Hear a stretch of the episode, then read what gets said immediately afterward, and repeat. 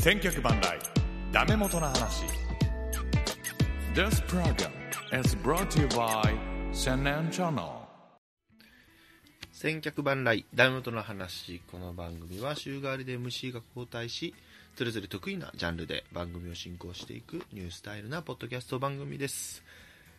今回は青年の会ということで私が今日する特集はテレフォン人生相談の話をしたいと思いますどうもありがとうございます本日はですね初の一人喋りということで挑戦してみたいと思いますテレフォン人生相談はですね、AM ラジオのですね、えー全国ネットの放送で、えー月曜から金曜まで、だいたい午前11時10分から15分ぐらいの、えー視聴者のお電話に、パーソナリティだったり、えー弁護士さん、えー専用のですね、まあ、すうん先生方が、えー人生相談についてね、解決していくという番組でございます最初はですねこういう悩んでいるものをですねそのコメディ部門で扱っていいのかと悩みましたけども、まあ、皆さんにこういう番組があるんだよっていうのをね知っていただくきっかけになればなと思いましてもう毎日ほぼ聞いてるのでねその中でも私がちょっと印象に残っているのものをですねリスグリで紹介できたらなと思いますまず最初の相談者行ってみましょう。これはですね、まあ、夫婦間ですね。夫婦間の問題ということなんですけども、まあ、よくあるテーマの一つですね。夫婦間の問題、おお金の問題、あと性の問題。大体これが多いんですけども、まあ、奥さんがね、まあ、旦那さんに対する怒りがあるということで、まあ、お電話くださったという。人生相談でございますそれでは早速聞いていただきましょうかね1回目の相談ですどうぞてれれれれれれてれれれれれれもしもしあ、もしもし。はいテレフォン人生相談ですあ、あ、あのーうん、よ、よろしくお願いします。はい最初に年齢を教えてくださいはい、52歳です。はい、 52歳、えー結婚してますかご主人何歳ですか62歳です。 62歳お子さんははい、3人います。えー長男25歳、はい長女23歳、次女9歳です。はいわかりましたそれでどんな相談ですかはい、あの、24年前、あの、妹が突然、一泊泊まりで家に遊びに来ました。はいそしてあの夜10時くらいに遅くなったんであの私たち子供らはあの就寝しましたはいあの会社から夜遅くあの主人が、えー帰宅したんですがはいあのお客様用の布団に寝ている妹にはうんいセックスしようと迫っていきましたはいうんでそれを1年ほど経ってから、はい妹から電話で聞かされましたで私はうんものすごいショックを受けましてはい妹から主人に向かって謝れって、はえいーでも主人は無言で代わりにはい私が土下座して、うん妹に謝りましたはいうんしかし妹は夫婦は一心同体や言うて、はいあのーもう私も許しませんでしたで私はあのー主人をもう問い詰めましたうんそしたら反対に俺の方が被害者だって言い言い直りましたああの俺の方が被害者だっていうのはどういう意味ですかいやもうそれは私ももう主人からと分かりませんはいでも休日になるとお互い喧嘩ばっかりですもう憎しみとかもうもうそういうのがもううずくまいてるんですあなたの中にねはいそれでもけ喧嘩ばっかりです私が時々この件のことをちらっと話をすると、はい主人が「もう別れよ」って「俺はお前と一緒にいても幸せにはなれない」ってはいしかし私は別れるつもりは全くありません経済的にも大変やいうのは私もあの知ってますんではいで今までは主人は単身赴任で、はいえー離れてましたし、うん主人の顔を見ることなかったのであの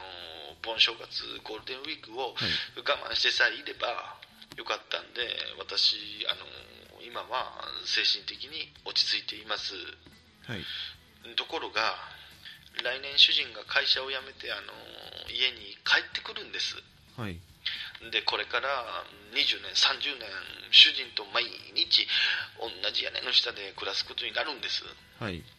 もう主人に対するこの怒り、はいうんこのものすごい憎しみはいもうどうしても許せない、はいうんどうこれから生きていけばいいのかあのわからないんですうーんあの別れることは絶対嫌だってさっきおっしゃいましたよねはいあの別れることは、うんしませんそしてもう一つあのご主人の俺の方が被害者だっていうのもわからないわけです、ね、はい、うーんだけどそういうことをご主人はこういつも言ってるわけですかうんそうですもう、うん問い詰めると俺の方が被害者じゃ俺の方が被害者じゃつってバカなことを言うなつってあんたが悪いんやってはいあんたが原因でこんなことになったんやってうーんでこれは結婚はこれ恋愛結婚ですかはい恋愛ですあ恋愛ですかでお子さんが3人いらっしゃいますよね、は今この3人のお子さんはあなたと一緒に暮らしてるあの長男はあの県県外に出てしまってましてあの下の2人が私と一緒に暮らしてますそうすると今この3人で同居してそこにあのご主人が定年して帰ってくるということですねそうそうですわかりました私は絶対に主人を幸せにはさせないはいあんただけを幸せにはさせないうーんあの妹さんとの事件というのははいこれはあれですか事実その通りなんですか事実その通りですうーんその後妹さんはどうなされてます妹は一人で暮らしてます一人で暮らしてらっしゃるでこの妹さんとは今はお付き合いはないんですか全くありません全くありませんはいその何て言うんですかねあなたの自分の未来をうん常に否定的に考えられてますよねはいご主人は幸せにさせないとはい自分と一緒に不幸にさせるんだとはいそうですであの自分の未来をあの幸せになろうって気持ちはないんですねいやあのー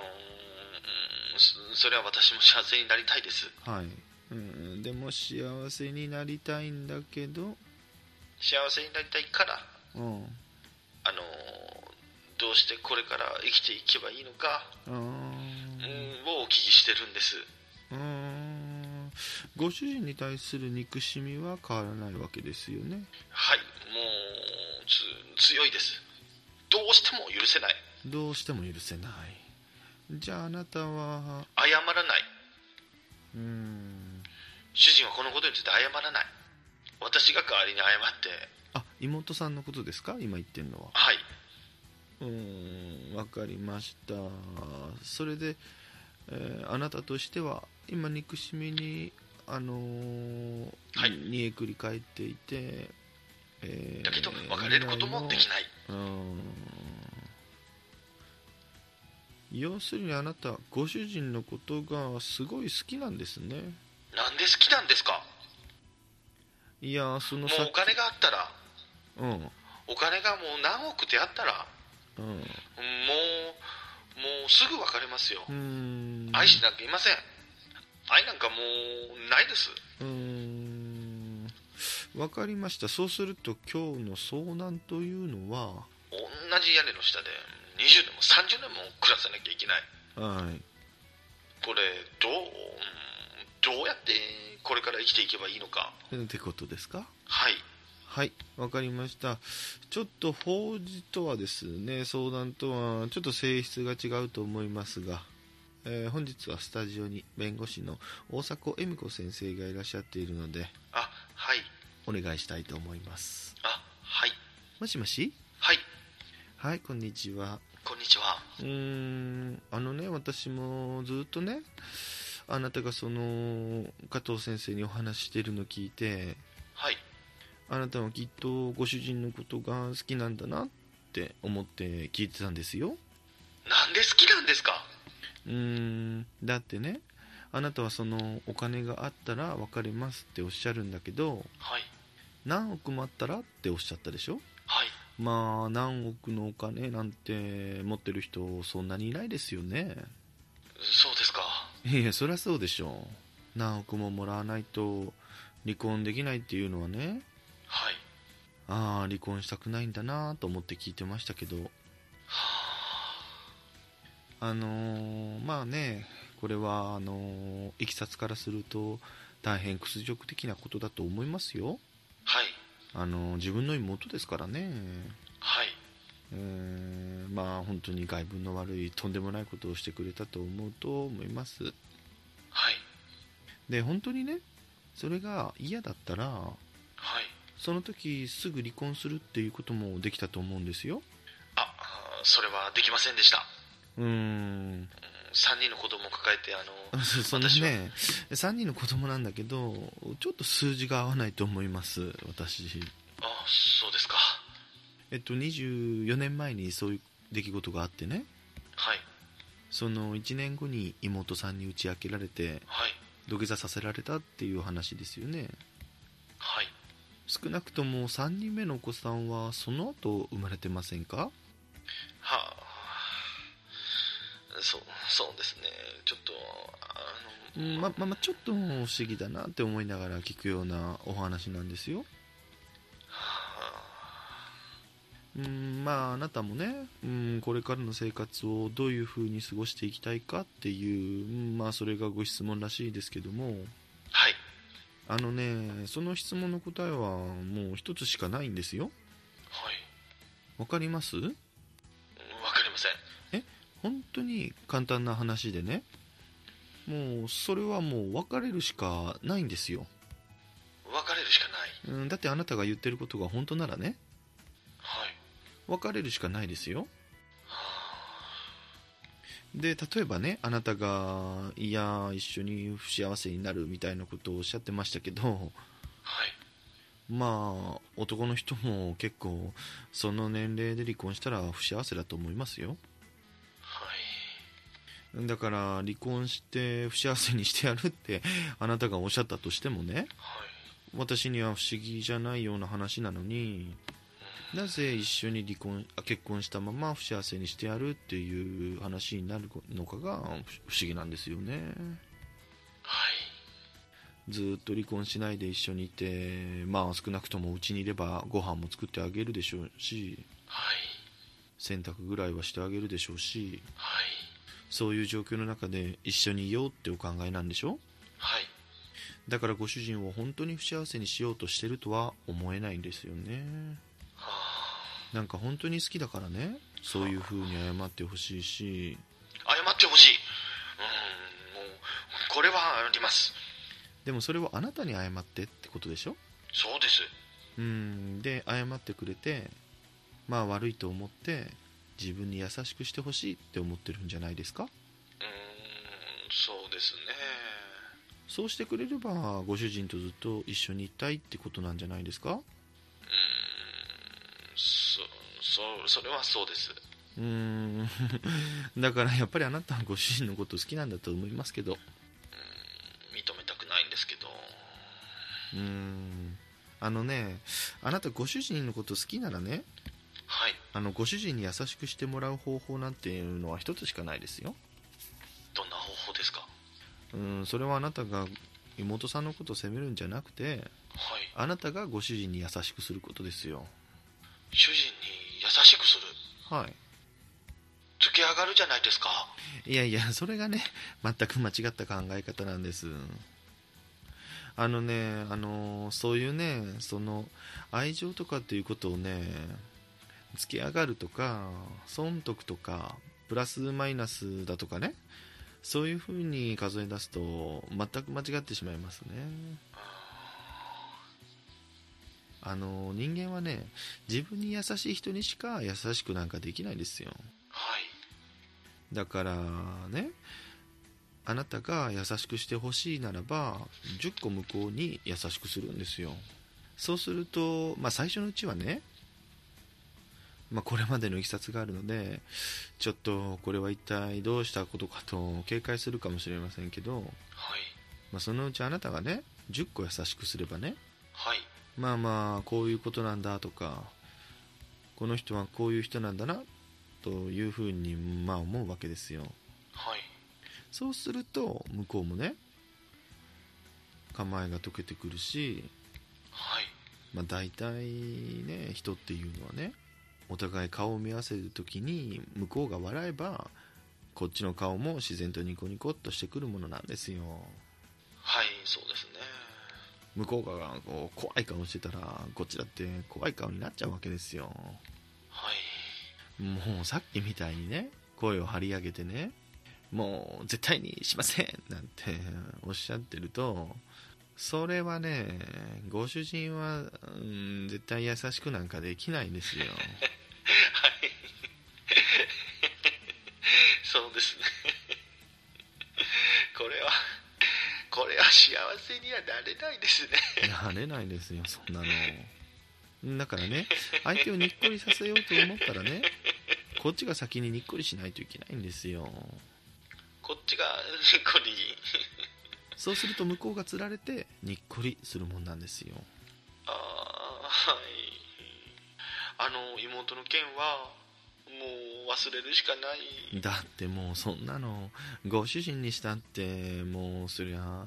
もう今更言われても恥ずかしいような話でしょはいだからもうそんな昔のねそりゃとんでもない間違いだって本人も思ってると思いますよはいとんでもないバカなことをして本当恥ずかしいと思ってると思いますよだからそれをあなたの方が本当バカなんだからって言って笑ってあげればいいじゃないですか笑ってあげるそしたらきっとね、ご主人も、あん時は本当バカなことしちゃって、俺も、って言うんじゃないですかね。はあそうですかうーん。あんなに、さっきみたいに大きな声出してね、もうこの何年間も煮えくり返るなんて言っちゃったら、それはお父さんももう笑えないでしょう。はいはい私はそうです逃げたいですああはいその通りですまあ本当にね、そりゃ損得で考えたら損なんですよ。はいあの返してもらおうと思ったら先に優しくしないとダメですよはいよろしいですか本日ははいありがとうございました、はいありどがとううもござい失礼まししたますありがとうございますとまあですね1回目の相談でしたけどもこれはもう大迫恵美子先生がお見事とね最初あんなに怒り狂ってたのにね最後もう笑って解決ということでこれが一つ目の人生相談でございましたありがとうございますはい続いて2作品目いきましょう、まあ、作品というのもおかしいですけども私が勧めますおすすめしますテレフォン人生相談はですねまあとりあえずぶっ飛んだおばちゃんの会という感じでございますかね加藤泰造さんがですね1回目僕が1個目紹介した時の加藤泰造さんもちょっとまあたじたじとだけどまあ冷静にうまいことアドバイスしてくれるというで結局何の相談やったんやっていうような話でございますさあそれでは行ってみましょうかもしもしよろしくお願いします最初に年齢を教えてください67です67歳結婚してますかもちろんですはい主人も67ですお子さんは2人いますはい何歳です男のか子2人です何歳でしょう38ですはいそしてもう一人は34です2人とももう結婚してんのお持ちしておりますはいじゃあそうすると今あなたはご主人とお二人暮らしでそうですはいわかりましたで今日はどんなご相談ですか実はあの長男の息子と嫁さんとねはいちょっと仲が悪いんですよね、はい悪いっていうのはどういうことですかだからあの茶碗が汚いとか、まあ、掃除をしないとかもうそういうことですぐ喧嘩になるんですよねななるらしいんですよ、はい私は一緒にいたいいてないから分かんないんですよあの夫婦喧嘩というのはどこでもあると思うんですがそうですよね何にも言うことないんですよ、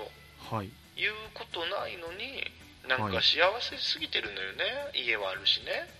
はいでお店は順調ですしねお店をやってるんですかはいそれではい順調でねお家も建てたんですよね、はいそれで孫は男の子も生まれましたしね、はいえーだからお母さんは何にも不安はないのよって言って仲良く暮らせばいいんですよって言うんですよはいだから私たちの問題ではないんですもう息子と嫁の問題なんですそれはねそうですねそうですよはいあなたの問題でなくてないないない全然ないはいうちはもうもちろん主人と仲良くもずっと暮らしてますしそれであなたは何の問題もない何も問題ないですはいはいありませんそれで息子さん夫婦もお店が順調で、うんまあ、幸せすぎるとあなたからう言んそいますとうですだからそうそうところがね喧嘩をするんですよねそうするとね夜中でももう何時でもお嫁さんが朝3時、まあ、4時頃かしらねお電話を差し上げてくるのよねはいんで私はもうドキドキそのために心臓がドキドキしちゃってねもう爆発するようなお話をされてねするんですよね奥さんがあのお嫁さんがね私にはいであもう電話があるともう息子の嫁じゃないかっつってねもうそうやってもうすごく心臓がドキドキしちゃうのねはいあの電話があるとビクッとするということですかそうそうです、はいはいそうなんですよあのそのビクッとするね夜中の3時ぐらいにあ朝の4時ですかね、うんまあ、は4い時に、えー電話をかけてくるのは月に何回ぐらいですかいやーもう7年ぐらいで1回ですね、 4時にで、うん最近ですねそれは電話かかってこなかったんですけどね電昔話はねい最近ですね1回ですねで4時にかけてきた電話の原因は何ですか経理をお嫁さんがやってるんですけどねお店の権利をね経理をねはいそれで経理をやってるんですけど全部娘さんがお金を握ってるんですよはいで息子にお金をあんまりよこさないとで自分が働いてるくせにお金をよこさないっつって怒るわけなんですよそしたらお母さんああだこうだって言ってね喧嘩になるんですよ働いてるのに俺にお金を起こさないとうんそうそうそうそういうの息子さんはいつ言いましたか、えーもう1週間ぐらい前ですかね、えー1週間ぐらい前うんそういう話をえ何回ぐらいしてますか1回です1回ですねはいそれであとその他喧嘩をしていてそれでねそれで離婚をするって言ってるんですよんどちらが言ってるんですか両方ですあ両方ともが離婚をすると言っているはいでも子供がいるからね2歳半の子供がいるからね、はい離婚をすると言ったのはいつですかまあ、ずっと言ってますけどねうーん前は言ってますけど、まあ、最近がひどくなりましたね前からというのはおおよそ正確にはわからないでしょうけどもう5年ぐらい前かな、 5年ぐらい前まあ、言ってたんですけど、まあ、その時はまあさりげなくまあ交わしていてたんですけどねもう最近はもう本当嫌ですって言うんですよお互あいなにたに息子さんの方もお嫁さんの方もそうですそうです離婚したいということを、ええええええもうお母さん嫌だって言うんですよはい、離婚という言葉をそれ使ってるんですかそうです離婚したいとしたいとでその理由というのはだからちょっとしたことですねということはその5年間離婚したいということをずっと言ってたってことですかうん5年ぐらい前はそういうことを言ってないですねうんまあここ最近ですね3ヶ月ぐらいですね1回、うん、最近ですね23ヶ月前かえら離婚という言葉を直接あなたにそうですもうお母さんやっていけないですよっつってもうやっていけませんって言ってね、はいはいということで言ったのは何回ぐらいですか1回ですね1回ですねうんそれは朝ですか夜ですか昼ですかだ夜の10時頃かあなたの家家に来て電話ですあ電話で息子さんの方も電話で息子は孫連れてうち来る時に孫を連れてそうすると、えー子供の前でええあなたに離婚したいと言ってるんですかそうですで月に1回あなたの家に来た時に何を話しますかだからもう離婚したいけどどうしたらいいかっていうだけど私には力がないよって言ってるんですいや来るたびにそんな離婚の話をするんですか来るっつってもそうですね最近ですよもう言うようになったのは最近ですからねまあお嫁さんの方から前電話かかってきた時に、まあ、それで分かったんですよはいでうちの息子がこうだああだって言ってねあの言うことが分かったそれまで分かんなかったんですよあのこういう話をご主人にしてますかしますでご主人の反応はうちの主人は何も言うことないじゃんかって言ってますよ私にだから何も言うことないんです主人は優しいしね特典もねよくやってくれるしね孫にええも可愛がってくれますかね可愛がって可愛がごって、ね、主人に言うことないとしてないですよあなたそうすると不満はただそれだ今何けですかその不安というかいつのも怯えてっていうか電話がかかってくるんじゃないかいつ奥さんからこの電話が来るんじゃないかって怖いんです何にも言うことないですよ他はいやそ最高幸せですよ他はその最高に幸せで、うん、なんでそんなに怯えるんですか私怯えてるかな私怯えてるかな、ずーっとそう喋り続けてないと不安なんでしょいいえ全然あ先生私昔からこうなんですよそうね人の話を聞かないんですよ私はねあーそういうこと人なのんです話よ、聞かないですねそうなんですよ聞かないんですよ、姉たちが言うわねそれをねあお姉さんに言われてるの近所にねいますからね姉がね、あうん、人の話を聞かなきゃダメよなんてね言われてますけどねよく言われるんですよねーなんでなんで聞けないえ聞こうと思ってはいらっしゃる聞こうと思ってますでも聞けないんですよねそうね困りますねさっきお姉さんの話しましたけどもええご兄弟はお姉さんだけですかそうです4人兄弟ですあ4人兄弟はい女の兄弟4人はいで女ばっかりですでみんな仲良く近所にいますからねあなたは末っ子そうです末っ子ちゃんです今自分のことを末っ子ちゃんって言いましたけどはいやっぱりお姉さんに甘えたいの甘えたいというかまあまあ甘えん坊ですね、まあ、小さい時からそうです小ねさい時から甘えん坊まあお母さんもやっぱりあうんのうんうん優しい母だったので、うんとってもうんわがままに育ちましたね私はねう兄ん弟の関係はどうだった仲いい仲いい仲いい最高仲いいですうんはいいやでもな近所何も言うことないんですよだからね、うん何にも言うことない兄弟仲良い、ね、ご主人も最高で優しくてその息子の問題だけなん電です話があったのはたった1回1回です朝4時に朝の1回です、はいそれだけの電話でこれだけ怯えるっていうのは怯えてるか何な私怯えてないと思いますけどねいつもこんなんですもんあ私が怯えてないですよ先ほど怯えてるって言ったのは何ですかあ先生がおっしゃったからそういうふうにいやいやあなたがどおうでっしすゃったかからっつってあ怯えてるっていうことはねはいお嫁さんからのおあお電話があるんじゃないかなと思なっるてほどそれそうで、うんでまあ、今ちょっと、ね、冷静になりましたけど、この間なんかもっとすもうすごかったですだから怯えるっていうのはねおうめんお嫁さんからの電話がなんでそんなに怖いんですかすごい口暴力っていうのああ暴力って例えば具体的などういう言葉使うんですかだからもうお母さん私はお母さんを見ませんとかねそういうこと言うんですよつって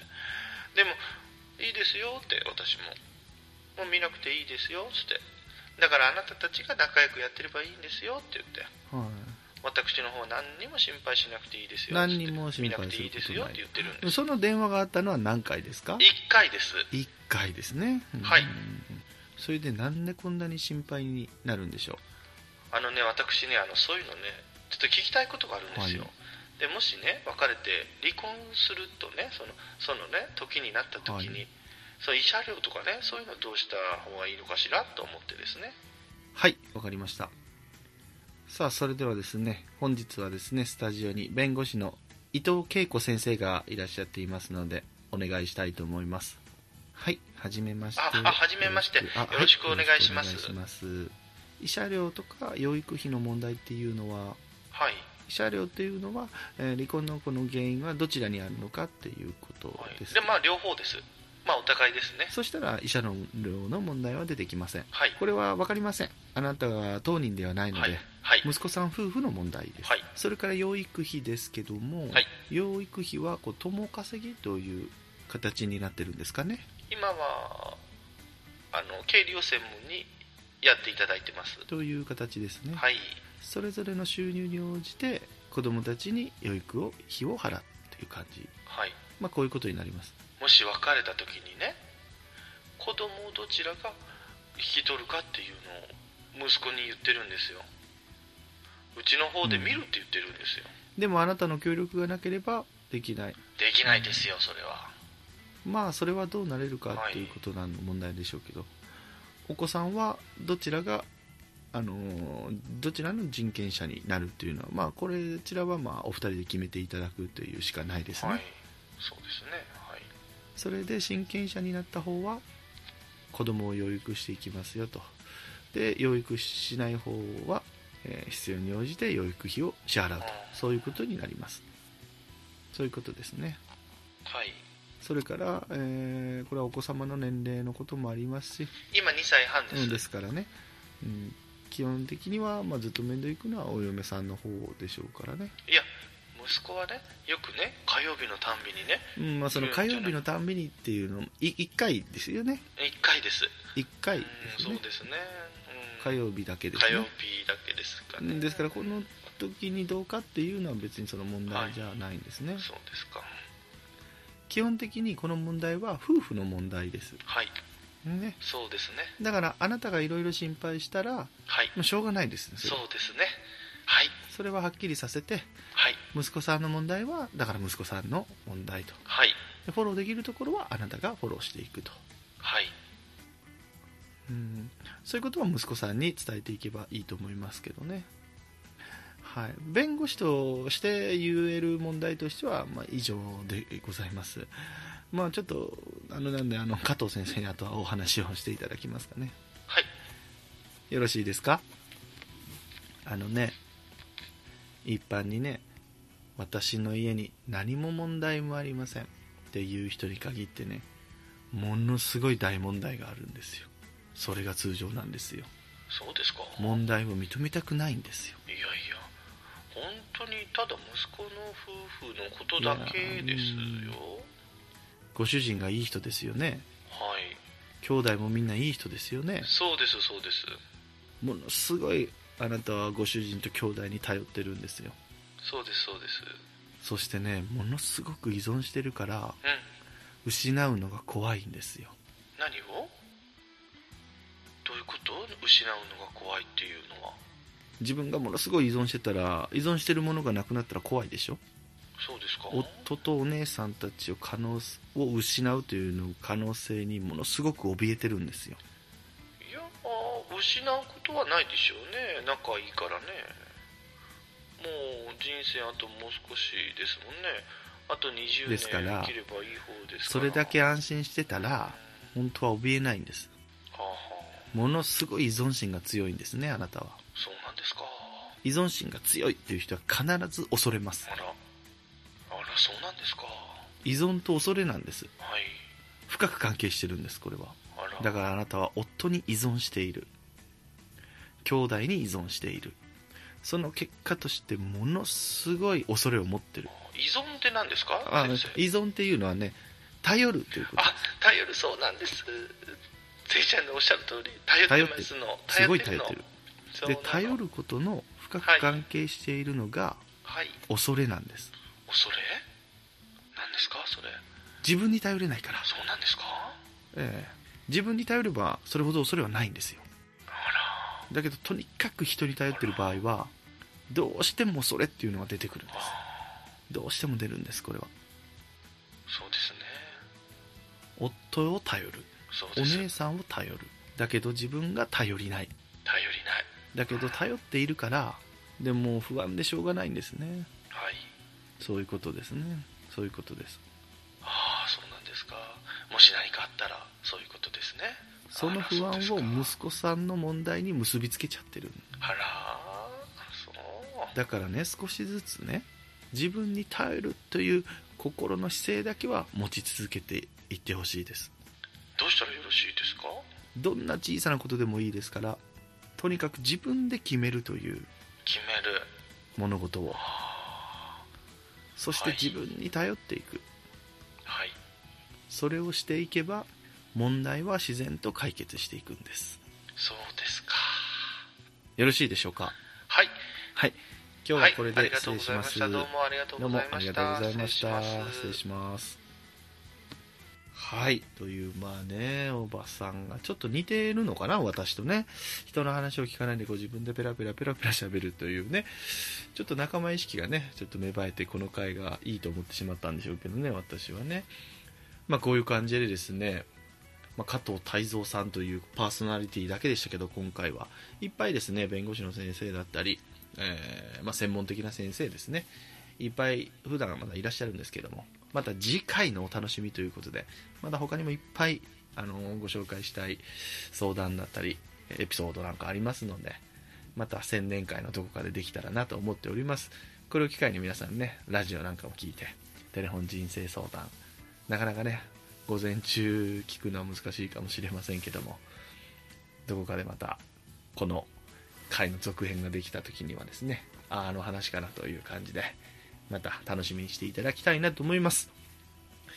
えー、と来週はですね樋口さんかな樋口さんもしくは元尾さんですね元尾さんだったらプロレス樋口さんだったら野球だと思いますので引き続き来週も千客万来ダメ元の話をよろしくお願いします本日は以上ですありがとうございました This program was brought to you by Sennen Channel.